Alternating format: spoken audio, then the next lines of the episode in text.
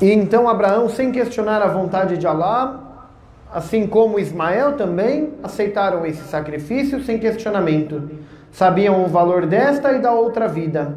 E Allah subhanahu wa ta'ala, tão generoso, ao ver que Abraão lhe obedecia friamente, ordenou ao anjo Gabriel que Abraão sacrificasse um cordeiro. E foi um grande marco e exemplo de fé e submissão a Allah. A história que ficou marcada e é destacada no Hajj para deixar a reflexão à humanidade até onde você está disposto a se sacrificar no caminho de Allah. Às vezes a gente tem problemas, tem, a gente fala, eu não vou na mesquita, eu já tenho meus problemas. Eu não ajudo na religião no caminho de Deus porque eu já tenho meus problemas financeiros, como é que eu vou ajudar a mesquita? Vai me fazer falta. Às vezes as pessoas falam, eu já tenho meus problemas, como é que eu vou dedicar tempo para ir lá? Lá não vai resolver nada. Que sacrifício? Até onde você é capaz de fazer alguma coisa no caminho de Deus? Ou será que você é só do vem a nós, só no meu caminho, no meu caminho, no meu caminho? Se tem benefício, eu vou. Se tem festa e comes e bebes à vontade, eu vou. Se é para ouvir só a palavra de Deus e não tem nem água, eu não vou. Até onde vai o teu sacrifício no caminho de Deus realmente? Pessoas quando vê, divulgam um evento, divulgam uma festa na mesquita, Muitos vão lá e perguntam, é de graça? Vai ter comes e bebes? Tem gente manda mensagem. Se tem, eu vou. Se não tem, eu vou procurar qual mesquita me dá uma programação melhor. E assim fazem. Não é brincadeira, é realidade da, do Islã no Brasil. Mês do Ramadã, eles não, não buscam a programação religiosa que preenche a alma deles. Eles buscam qual mesquita vai dar o jantar melhor. E quando querem variar o cardápio, vão pulando de galho em galho, de mesquita em mesquita, pegando trem de duas horas, sendo que tem uma mesquita perto da casa deles. Onde, sendo que mesquita, a casa de Deus?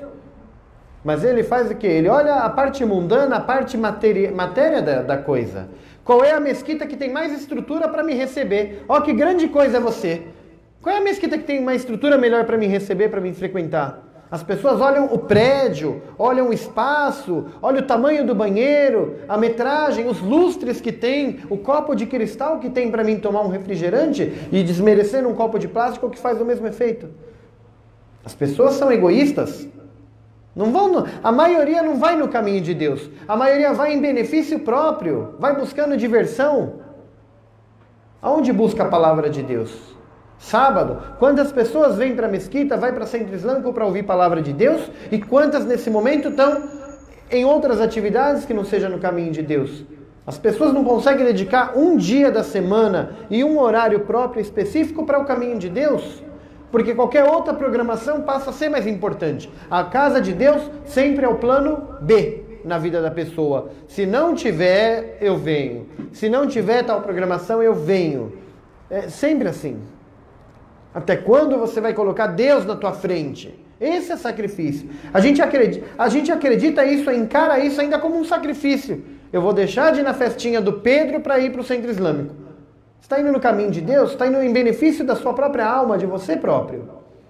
Porém, vamos lá, Deus é tão generoso que ainda encara no dia do juízo final que fulana deixou de ir na festinha do Pedro para ir rezar na mesquita. Então Deus te dá recompensa, por isso que ele fala, foi um sacrifício para ele. Deus sabe que para você foi um sacrifício. Para ele não é, ele, enxerga, ele não enxerga isso como um sacrifício. Ele enxerga como uma benção. Tem crente que não vê a hora de dar o chamado da oração nas mesquitas para correr para a mesquita para ir fazer oração coletiva.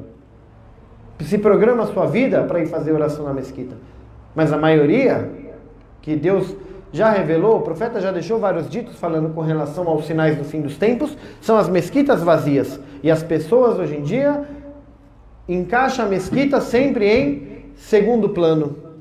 Quando não tem outra opção, outra diversão, aí eu vou para a mesquita algumas vão para fofocar, ainda tem ainda os que vêm, que ainda tem o plano B e C ainda. Outras vêm para fofocar, ou vou porque fulana vai estar tá lá hoje, eu quero bater papo com a fulana, faz tempo que eu não vejo, ainda transforma a mesquita num ponto de encontro. E são inúmeros defeitos e falhas que o ser humano tem. E aonde está o seu sacrifício na tua vida? Você sabe pedir para Deus muito bem. O que, que você faz no caminho de Deus?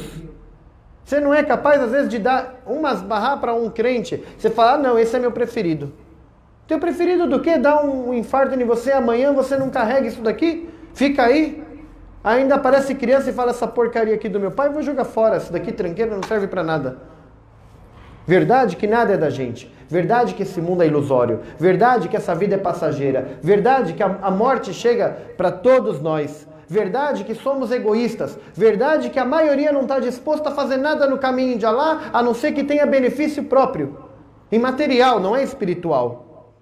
Essa é a verdade. Quanto você está disposto a se sacrificar no caminho de Alá? Até quanto você realmente acredita na outra vida? Quem acredita na outra vida, Hajj, oração, jejum, caridade, voluntário, trabalha no caminho de Deus.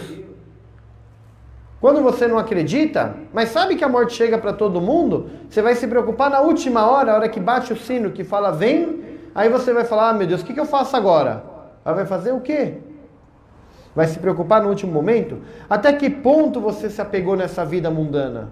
Não se apega, luta, vive com o básico. Você precisa de uma casa com 200 quartos de verdade para ter mais sujeira para limpar? Ou um cômodo que você vive é suficiente para você viver com Deus? Ou em paz, ter seu cantinho? Não se apega em nada dessa vida, tudo é ilusório. Nada é teu. Teu corpo físico não é teu. Teu espírito não é teu. A hora que Deus fala, vem, você não tem escolha de negociar e falar, não, eu vou daqui a pouco, espera cinco minutos. Igual criança quando fala para a mãe, mais cinco minutos, mais dez minutos para levantar na hora de ir para a escola. A hora Deus fala, vem, não tem acordo. Anjo vem e fala, vamos. Sacrifício, ele serve para aumentar a nossa devoção. Por isso que Deus colocou sacrifício até para o profeta Abraão, a ponto de sacrificar o próprio filho. Quem de vocês, que se Deus chegasse através de anjo Gabriel e falar: Olha, enfia uma faca no pescoço do teu filho e sacrifica em meu nome. Você vai ver anjo Gabriel vai falar: Olha, Satanás está aqui, demônio, isso aí não é coisa de Deus. Deus não quer isso, não. Vai querer que mate o meu filho. Pessoas pensam assim. Por quê? Quando você pensa assim, você vê que você tem incredulidade. Você acredita em Deus, mas não confia em Deus 100% a ponto de fazer o que o profeta Abraão fez com Ismael. E por esse motivo, um dos caminhos da peregrinação obrigatório é o que? O sacrifício. O dia do sacrifício, aonde você sacrifica um cordeiro. Né? Nesse dia do sacrifício. E ele é lembrado por quê? Profeta Abraão, Ismael, o que, que vai ter a ver com o Islã e profeta Muhammad? Sacrifício que ele fez, e todos os anos é lembrado através do Hajj, ele não é só para chegar lá e matar um cordeiro e falar, ah, fiz o Hajj, mashallah. Não a reflexão que fica em cima da história dos seus antepassados na época de Abraão e Ismael, a reflexão que fica com relação ao que? Será que eu faria o mesmo? Será que eu sei? O que eu faria se eu fosse Ismael? O que eu faria se eu fosse Abraão? É essa a reflexão que Deus deixa no sacrifício. Por quê? Porque o sacrifício no caminho de Alá, o sacrifício ele serve para aumentar a sua devoção. Ele prova o quanto você é devoto de Deus. Ele aumenta a sua fé. O sacrifício, ele não é criado por Deus sem objetivo algum. Se vem sacrifício, se tem dificuldade na tua vida, se você faz um sacrifício de levantar cedo, ir trabalhar, voltar para sua casa, tudo tem um objetivo. Você ganha teu sustento para manter tua família, para dar um conforto, para poder passear, comer bem, poder se vestir, todo sacrifício tem uma recompensa. Na vida mundana é isso. E Deus, quem quer levantar cedo dia de domingo e trabalhar? Precise trabalhar. Mas você vai buscar o quê? O sustento para tua família, uma condição de vida melhor terrena. Para quando estiver velho, não precisar catar latinha na rua sem força, debaixo de sol e chuva, e ter uma e pelo contrário, ter uma aposentadoria para poder se manter. Essa é a ideologia. Não existe recompensa sem sacrifício. Nada de graça, não vem nada de graça. E Deus Altíssimo, ele envia os sacrifícios também com objetivo, né? O sacrifício ele vem para te levar para o paraíso. Abraão e Ismael não precisariam fazer mais nada depois desse ato de devoção para Deus. Paraíso garantido para ele, olha quanto ele é devoto. Um disposto a falar, pai, pode me matar no caminho de Alá, e o outro falar, eu vou te matar no caminho de Alá, meu filho, me desculpa. Isso é devoção. Então, sacrifício ele vem para aumentar nossa devoção e nossa fé. Não tem sacrifício sem objetivo. Todo sacrifício ele tem um objetivo. Mas vamos olhar também o lado espiritual da coisa, não só o material. Não é só acordar 5 da manhã e pegar trem lotado e trabalhar, que é um sacrifício para ganhar o sustento. Vamos olhar o espiritual também. Você sai de lá, de Santo Amaro, que nem o Márcio, com uma mesquita do lado, e pega trem, ônibus, não sei, para chegar até aqui no bairro da Penha, que é muito longe, e vai e volta, isso é um sacrifício no caminho de Deus. Isso é espiritual. Porque ele não ganha nada vindo aqui, ele tem uma mesquita do lado da casa dele. Isso daqui é um sacrifício no caminho de Deus. As duas casas são de Deus, ele veio nessa, ele vai na outra, mas esse trajeto todo que ele não precisaria já mostra um sacrifício no caminho de Deus. É bonito. Não estou falando para engrandecer uma pessoa. A gente tem que ser realista e falar é o que é. Cada um de vocês que saíram de suas casas, perto ou longe, para ouvir a palavra de Deus, é um sacrifício. Você está abrindo mão do tempo da tua vida, né? Allah nos oferece essas oportunidades para não haver o arrependimento. Se você faz sacrifício no caminho de Deus, olha, sábado à noite era muito legal ir para um barzinho, tomar bebida alcoólica, numa festinha, ficar todo feliz, alegre. Na, olhando só na visão mundana, mas eu vou para a mesquita, vou rezar, não vou beber alcoólico, nada, vou só me confraternizar, rezar, orar para Deus e voltar para minha casa. Olha que programação de jirico. Na no visão mundana é isso, né? Mas Deus já dá essas oportunidades de você fazer o suposto sacrifício de não ir para o bar e vir para a mesquita. O sacrifício que você faz é para você não ter arrependimento lá na frente. Aquele que vai para o bar, aquele que se afastou da palavra de Deus, do caminho de Deus, o resultado lá na frente, talvez não agora, é arrependimento. Porque a hora que anjo da morte vem e vai te falar, vamos, você não vai querer ir. Seu corpo vai se debater, se estribuchar lá, porque você não quer entregar tua alma, você não quer desencarnar, você quer ficar nessa, nessa vida. Não sei o que passa porque quem foi não voltou para contar. Mas a gente acredita que ele está lá, bate o olho no anjo da morte, falando: vem. A hora que você vê, ih, caramba, era verdade mesmo essa, essa, essa coisa toda aí? Ah, não, deixa eu ficar aqui, eu vou ser boa pessoa agora. Ele vem pedir nova chance, ele não consegue nova chance. Vem é vem. Então, o sacrifício vem na nossa vida para não deixar arrependimento no último momento. Último momento você não consegue fazer mais nada por você. Por isso tem o sacrifício. Eu deixo de uma coisa no caminho de Deus. Eu vivo o caminho de Deus. O caminho de Deus não é um caminho ruim, é um caminho glorioso. Não é um caminho careta. Você tem diversões saudáveis, você tem uma vida saudável, você tem alimentação saudável, você tem amigos saudáveis se todos seguirem o caminho de Deus. Vai ter amigos honestos, verdadeiros, companheiros, irmãos, não só amigos, irmãos do teu lado, que para a hora que você precisa, um está aqui para ajudar o outro. Essa é a comunidade islâmica.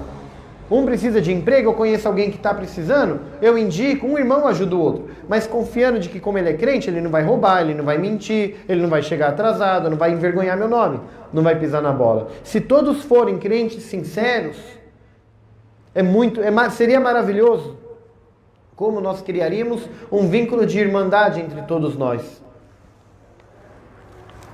Chega mês do Ramadã, o infeliz vai lá e pega um prato de comida depois de fazer um dia de jejum e suposta devoção a Deus, bate o olho na mesa e fala: "Ai, fulano tá ali, ai, vou sentar na outra ponta lá que nem quero ver a cara dele". Fez jejum o dia todo, chega na hora de comer, ele escolhe com quem que ele vai sentar na panelinha, exclui Aí sempre fica um coitado lá na ponta sentado sozinho, ninguém quer sentar perto dele.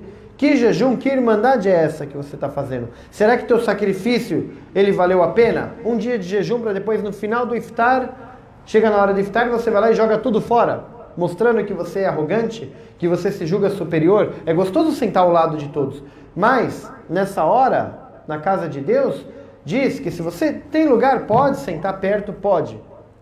Mas se não tem, você senta no primeiro lugar vazio que você vê, independente de quem está do seu lado. Você está ali por Deus para quebrar o jejum na casa de Deus. Comida de mesquita tem baracat, tem bem, ser abençoado. A mesinha lá fora não é só alimento para vocês encher a barriga e ir embora. Porque ninguém aqui passa fome, todo mundo tem alimento em sua casa. Mas é uma comida com baracat, é uma comida abençoada, uma comida benzida. Tem benção, um pãozinho que você come, que faz parte da casa de Deus. É diferente de você comer na sua casa.